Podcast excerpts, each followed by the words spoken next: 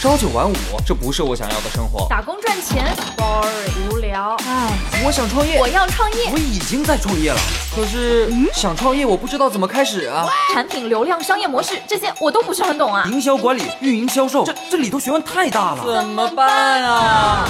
想创业不懂项目挑选，想经商不知商业技巧。乐客独角兽创业导师崔磊，商业小纸条苏南为您一一解答，一一解答。欢迎进入今天的创业找崔磊。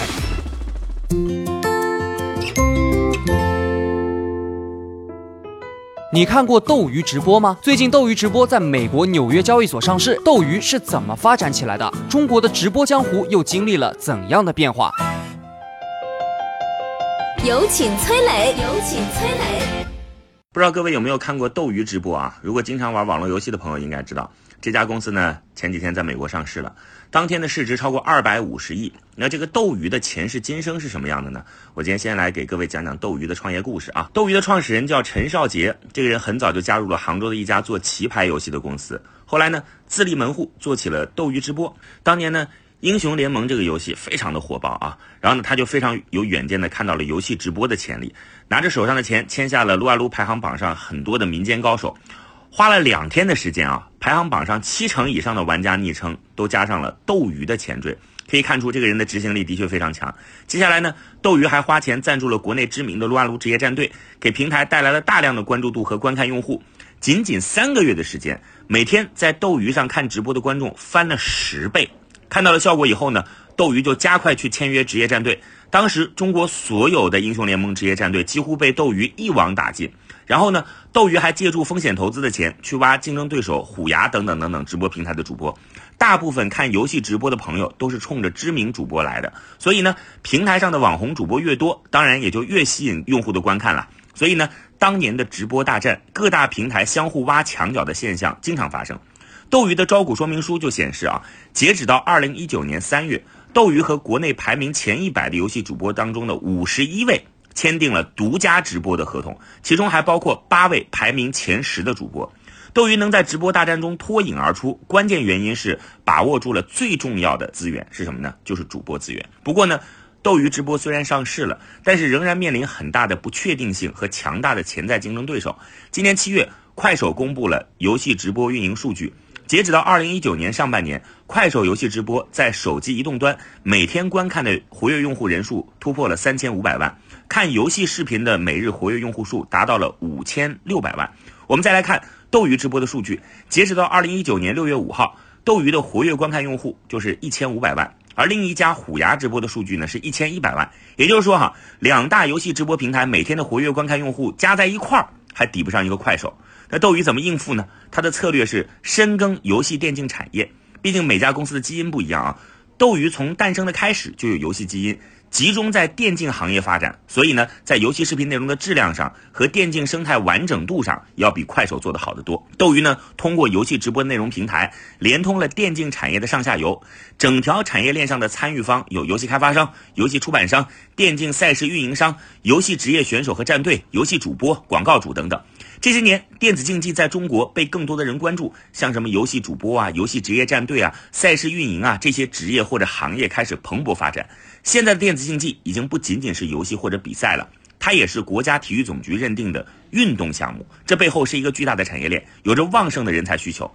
人社部今年六月就发布过一份关于新职业的报告，预测呢未来五年电子竞技人才的需求量接近两百万。二零一八年从业者才四十四点三万人，平均薪酬一点一万。所以啊，和电竞相关的赛事、培训、教育、内容生产、器材用品等等的细分行业，都会有创业的机会。嗨，大家好，我是崔磊。下拉手机屏幕，在节目简介里有我的个人微信号。朋友圈我会分享创业思考、商业观察，以及和支付宝、抖音等巨头合作的创业好项目，欢迎您来交流。我们的创业平台乐客独角兽已经汇聚了三万多名各行各业的创业者，欢迎您来寻找资源。有请商业小纸条，请商业小纸条。斗鱼直播的上市，宣告着中国的直播行业进入了一个新的阶段。不过呢，当年的千波大战还是历历在目，各种直播平台烧钱竞争非常惨烈。来讲一下直播江湖背后的一些我知道的事情。首先，我们把时光倒退回二零零五年的四月。欢聚时代这家公司在广州成立了，他们最早是做游戏论坛社区的，当时还拿过几笔很大的风险投资。零八年呢，欢聚时代推出了 YY 语音。本来推出这个 YY 语音啊，解决的是游戏玩家实时语音通话的需求，也就是打游戏当中，哎啊，左边啊你上路我中路啊，有一些玩家之间的沟通的要求。各位如果当年在玩在线游戏的话，应该用过这个 YY 语音。当时呢，那个时候玩什么反恐精英啊、魔兽世界啊，都需要这个软件啊，或者来呃连接打打配合。时间走到了二零一一年，YY 语音加持之下，欢聚时代推出了游戏直播业务，YY 直播成为了国内第一家开展游戏直播业务的公司。紧接着到十一月份，欢聚时代就在美国上市了。顺便八卦一下，小米创始人雷军据说当年给 YY 投了一百万美元，最终账面上的回报超过一百倍啊！这个雷布斯也是一个投资高手，眼光这么看来那是不错的。二零一四年呢，斗鱼直播出现了，刚成立第一年就拿到了两千万的投资。他的打法非常激进，就是用最快的速度去抢占市场。当时这两千万，他们一个月就花了一千五百万，用在签约主播呀和直播需要的带宽资源上，剩下的钱呢来维持公司的基本运作。只用了短短几个月，斗鱼这就异军突起了。那时候，YY 的策略是防守，他们单独成立了虎牙直播，专注于做游戏直播领域；而原来的 YY 呢，就去做娱乐直播，或者叫转型为秀场直播。以前的成功让 YY 这个老虎打了个盹儿，结果呢，给了这个斗鱼虎口拔牙的机会。二零一五年上半年，呃，打法凶悍的斗鱼啊，就反超了第一名的虎牙。接下来市场中出现了一只鲶鱼来搅动了，这就是王思聪创立的熊猫直播。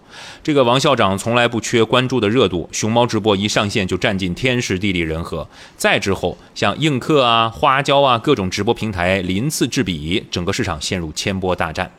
投资人砸钱，创业公司烧钱抢主播，市场热热闹闹，熙熙攘攘。最后呢，虎牙和映客直播算是杀出重围上市了，很不容易。就连王思聪的熊猫直播今年三月也关停倒闭，可以想象背后的竞争有多惨烈啊！现在呢，随着斗鱼直播的成功上市，这场千波大战告一段落。互联网行业从来都是一将功成万骨枯，当年的百团大战、打车大战。再像直播大战，都是死了一大批，最终成功杀出来的是寥寥无几呀。所以我建议普通创业者一定要避开竞争激烈的一些领域啊。